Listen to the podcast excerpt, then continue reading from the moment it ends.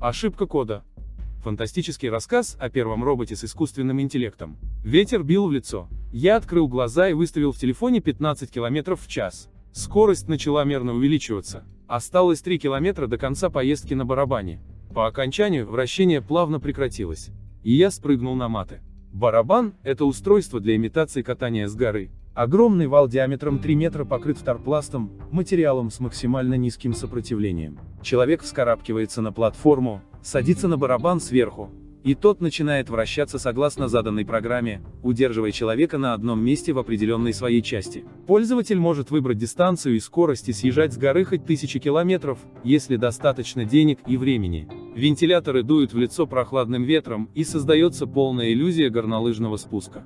Некоторые модификации также обладают даже имитацией снега и очками дополненной реальности. Но если закрыть глаза, достаточно и просто ощущение скорости и зимнего ветра.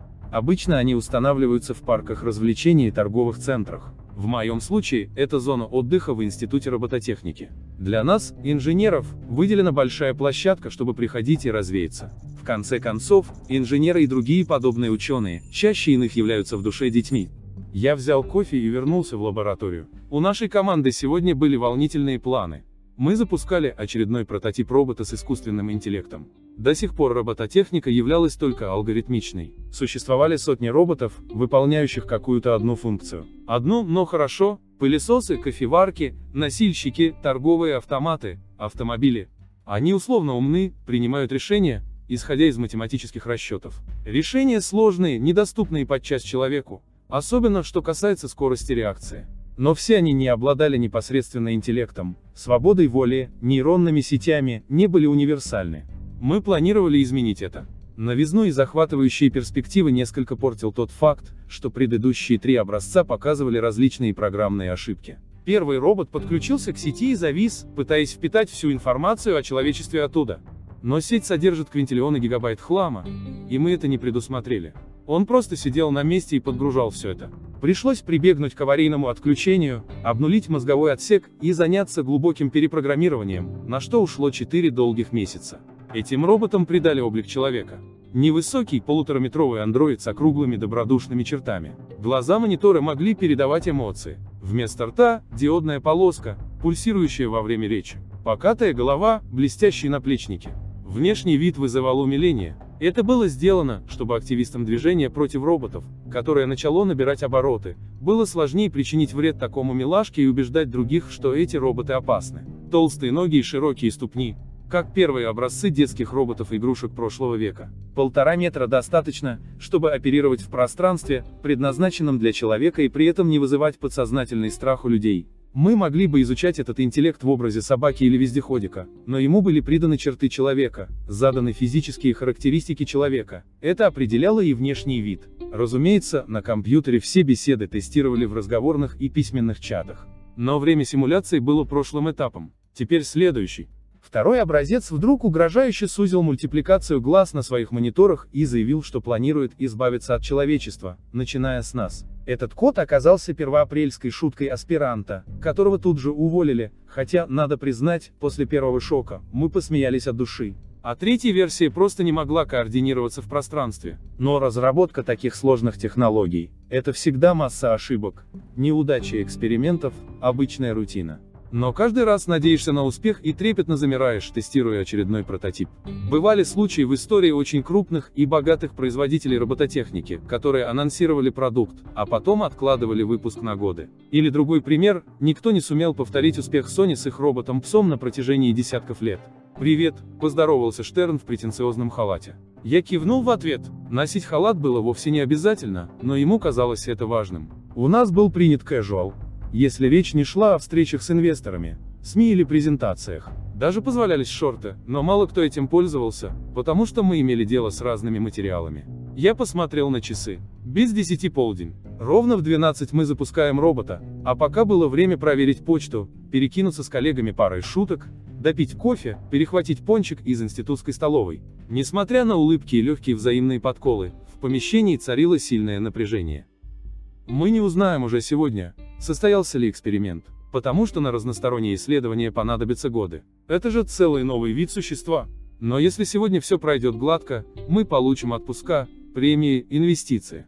Я давно мечтал купить апартаменты на Канарах. И мог бы это позволить, если робот проявит себя. Но главное, конечно, не это, а предвкушение чего-то грандиозного. Чего-то принципиально нового даже не на уровне человеческой цивилизации, а всей Вселенной. Робот лежал на низком лабораторном столе на подиуме полуметровой высоты. Идея была в том, чтобы после включения он поднялся, как это часто показывают в кино, огляделся, сделал первое впечатление, проговорил первые слова, окинул нас взглядом.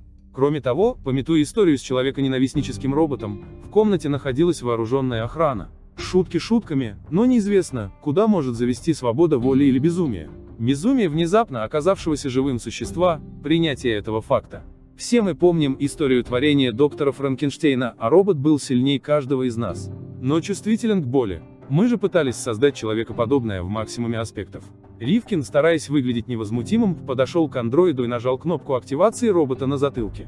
Кнопка была в том единственном месте, куда прототип не мог дотянуться рукой. Но при этом достаточно большая, чтобы в нее можно было попасть, бросив чем-нибудь тяжелым. Серьезно, он, конечно, включался, отключался и программно, удаленно, разными способами с дублирующей друг друга защитой. Но кнопка тоже была важна для визуализации, процедуры и служила дополнительным предохранителем. Так вы иногда обновляете ленту новостей, оттягивая экран, а она не обновилась и непонятно, то ли новостей нет, то ли что-то глючит. Тогда вы сбрасываете задачу и запускаете ее снова, чтобы убедиться. Вот так и эта кнопка. Когда она нажата, ты точно это чувствуешь и видишь. А с сенсорными в этом нельзя быть уверенным. Также у нас был условный жест, поднятый вверх указательный палец, который мы могли показать друг другу в случае чего, и обозначающий, что ближайший к роботу человек должен его отключить. Мы долго выбирали этот жест. Ривкин, например, предлагал салют жителей планеты Вулкан. Этот знак должен быть одновременно обычным, но не распространенным. А кто сейчас менторски поднимает палец вверх? Никто. Ривкин отошел, спустился с подиума и присоединился к нашему полукругу. Штерн сидел за компьютером на возвышенности за защитным стеклом и следил за показателями. На секунду время и наше дыхание остановились. Воцарилась абсолютная тишина. Робот издал звук, означающий начало загрузки системы. Полежал еще 10 секунд не шевелясь. Время медленно тянулось, и казалось, что он лежит без движения час. Глаза R7, робот немудрено назван по аббревиатуре нашего института с индексом версии софта, засветились, изображая сонное помаргивание. Он поднял голову, отставил руки так, чтобы приподняться на локте, оглядел нас. Движения его сопровождались механическими звуками. Мы могли его снабдить бесшумными сервомоторами, но по нескольким соображениям, одно из которых – уложиться в бюджет, а другое – нежелание, чтобы он бесшумно подкрадывался, на данном этапе не сделали это. Робот, казалось, обдумывал, кто тут главный и на ком сфокусироваться. Он увидел на возвышенности Штерна и решил, что главный тот. «Привет», — глухо сказал робот. Он был снабжен одним из стандартных мужских голосов из библиотеки звуков. Динамик находился под подбородком, поэтому звук шел вниз. Диодная полоска на месте рта запульсировала, синхронизируясь с речью. «Привет, И, Р», — сказал Брин и сделал шаг вперед. «Привет», — повторил робот, переведя взгляд на Брина. Его интеллект при инициации соответствовал четырехлетнему ребенку. С первой же секунды запускался алгоритм случайного развития. Если все пойдет по плану, через неделю он должен развиться до 16 лет, через месяц войти в то, что люди называют средним возрастом. И далее в смысле эмоций оставаться 30-35-летним, но бесконечно развивать интеллект, знания, реакцию на события. Можно было программно перескочить в любой возраст, но это нарушило бы ход эксперимента и не соответствовало нашим задачам. интеллект робота должен был развиваться непредсказуемо и без каких-либо алгоритмов. События случайным образом накладывались и создавали его личность. Два одинаковых Ера уже через месяц должны были вести себя по-разному, не одинаково реагируя на жизненные ситуации. Единственной его установкой, не поддающейся изменению или вмешательству собственного сознания, было безусловное подчинение человеку. Расширенный аналог законов Азимова. Робот всегда был подключен к сети и получал любые знания человечества, как в фоновом режиме постоянно, так и исходя из ситуации и потребностей. Он мог не задумываясь ответить на любой вопрос, ответ на который можно было найти в интернете.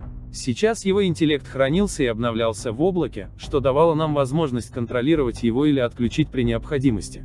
В специально ограниченной памяти робота имелся лишь небольшой кэш. Автономно он обладал памятью золотой рыбки и только базовыми навыками. Но в будущем планировалось использовать автономный интеллект, чтобы он мог работать там, где сеть недоступна. Это начиная от труднодоступных уголков Земли, включая подводное царство, и заканчивая иными планетами. Но сейчас это был четырехлетний ребенок, умеющий примитивно общаться, ходить, знающий, когда ему нужно заряжаться, понимающий, что он что-то повредил. И стремительно развивающийся. Как ты себя чувствуешь, Эр? Спросил Штерн. Нормально, мгновенно и глухо ответил робот, и после небольшой паузы добавил, а вы? Я тоже хорошо, ответил Штерн, улыбнувшись. Общее напряжение начало спадать. Но простые первые слова и логичные реакции пока ничего не значили. Зачем мы его создавали и не опасались ли мы восстания машин? Причин масса. Во-первых, такие исследования проводил много кто. Не мы так другие, но нам, как и другим, кажется, что мы сделаем лучше. Во-вторых, мы ученые, мы умеем делать это, и мы исследуем эту сферу. Кто-то делает непригораемые плиты, кто-то спортивное белье, а мы роботов. В-третьих, человечество всегда грело идеи искусственных помощников, начиная с библейских големов. Мы давно пользуемся роботами-пылесосами, роботы-станки строят автомобили, автопилоты управляют самоходными такси. А наше будущее – сидеть на антигравах, толстеть и попивать коктейли, как в известном мультике. «Ты знаешь, что ты?» – спросил Брин, наш инженер по компонентам. «Не что, а кто?» Запальчиво, но также глухо ответил Ир. Мы переглянулись. Это что-то новенькое. Такого даже не издавал компьютер на симуляциях. Возможно, тут дело в известном выражении «задайте правильный вопрос». Вообще, роботу внедрили эмоции. Анимированное выражение его глаз могло меняться, щеки со встроенными диодами умели подсвечиваться красным, синим или зеленым. Голос должен был иметь разные интонации, координируясь с настроением и самочувствием, но все равно оставаться глухим чтобы издалека или в темноте можно было понять, что говорит робот.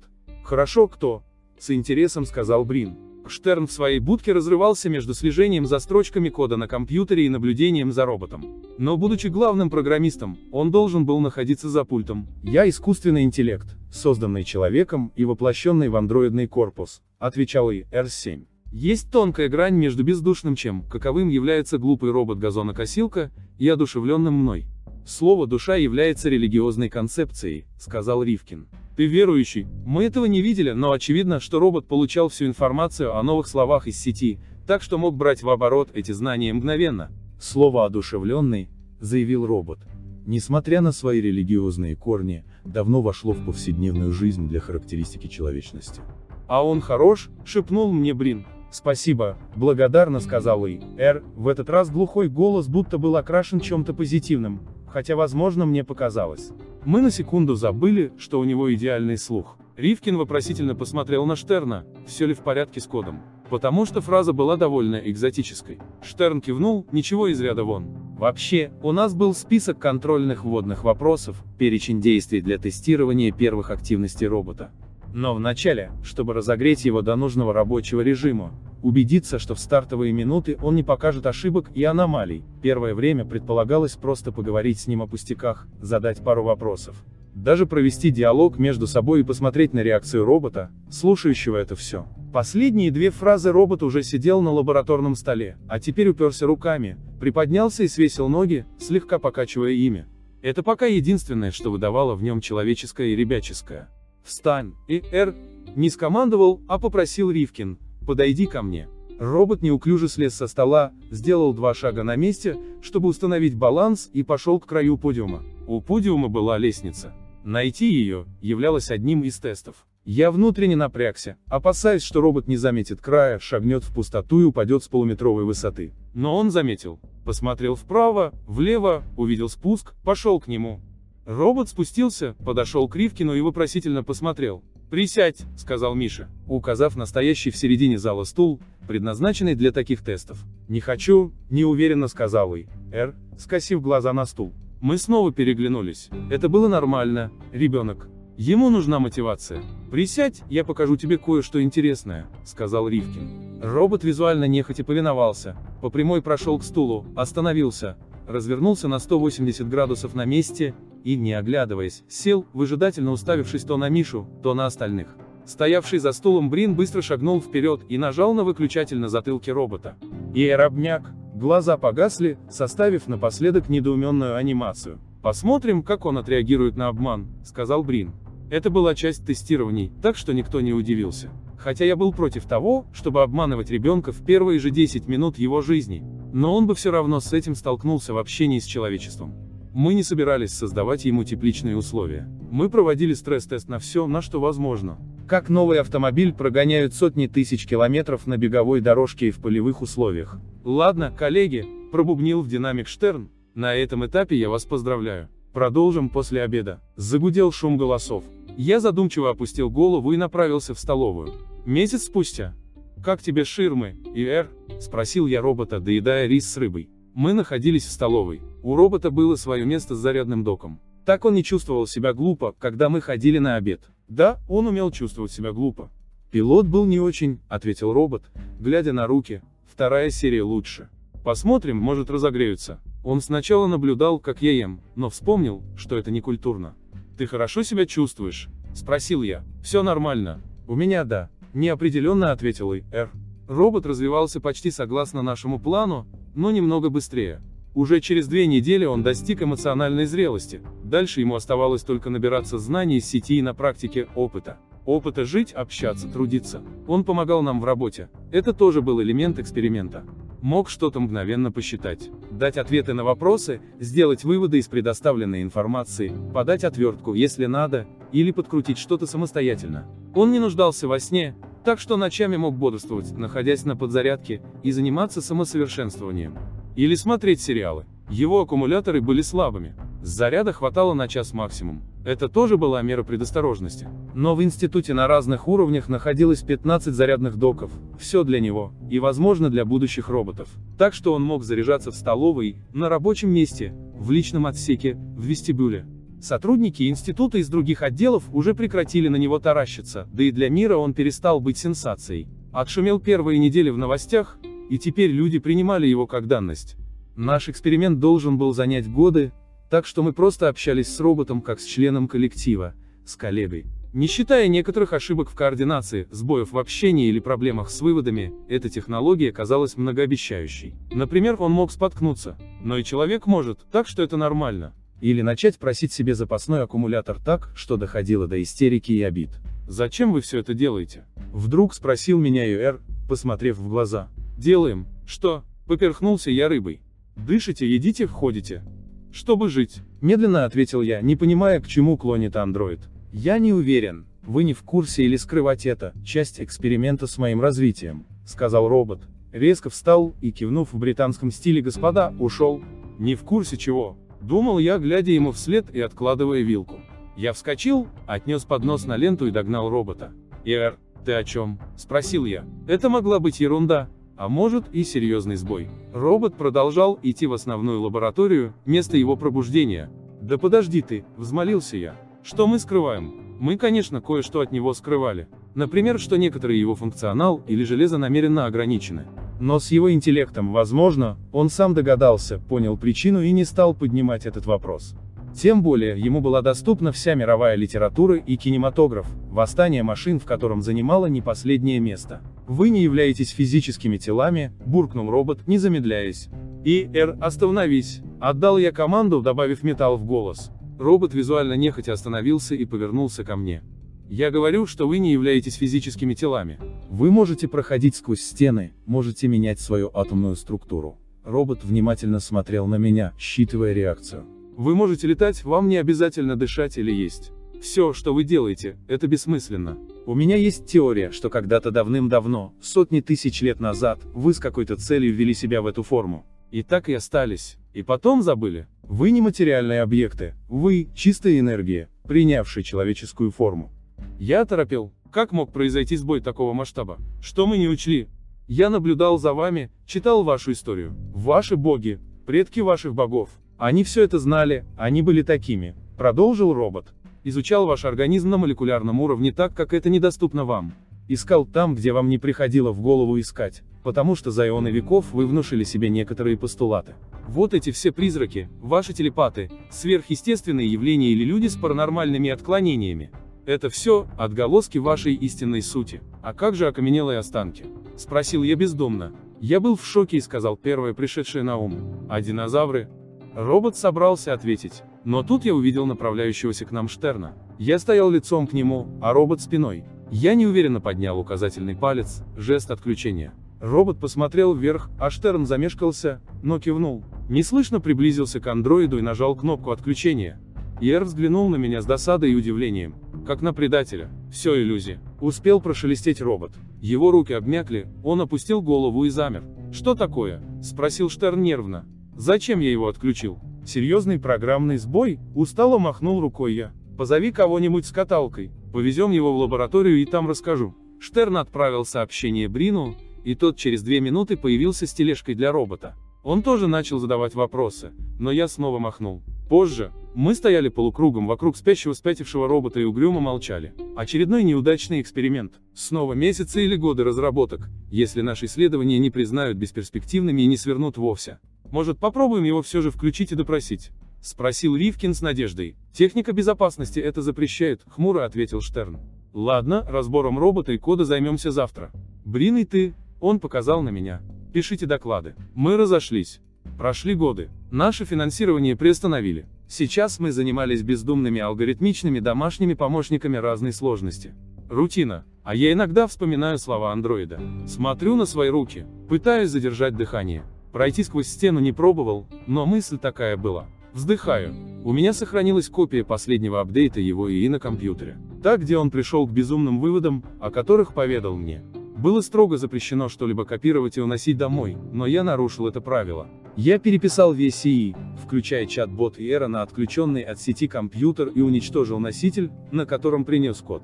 Потому что я до сих пор мысленно слышу проникновенную речь робота о нашей сути. Вспоминаю его взгляд, последние слова все иллюзия, и как он вообще-то не хотел об этом говорить. Я не включал с тех пор этот домашний ПК, он даже пугает меня своей мрачной неподвижностью, своим зловещим молчанием, переполняющей его информацией. Но иногда задумчиво смотрю на компьютер, и возникает сильное желание снова пообщаться с роботом и узнать, что еще он не сказал. Потому что у меня осталось много-много вопросов. Текст читал Константин Ворг. Ошибка кода. Бураков Антон.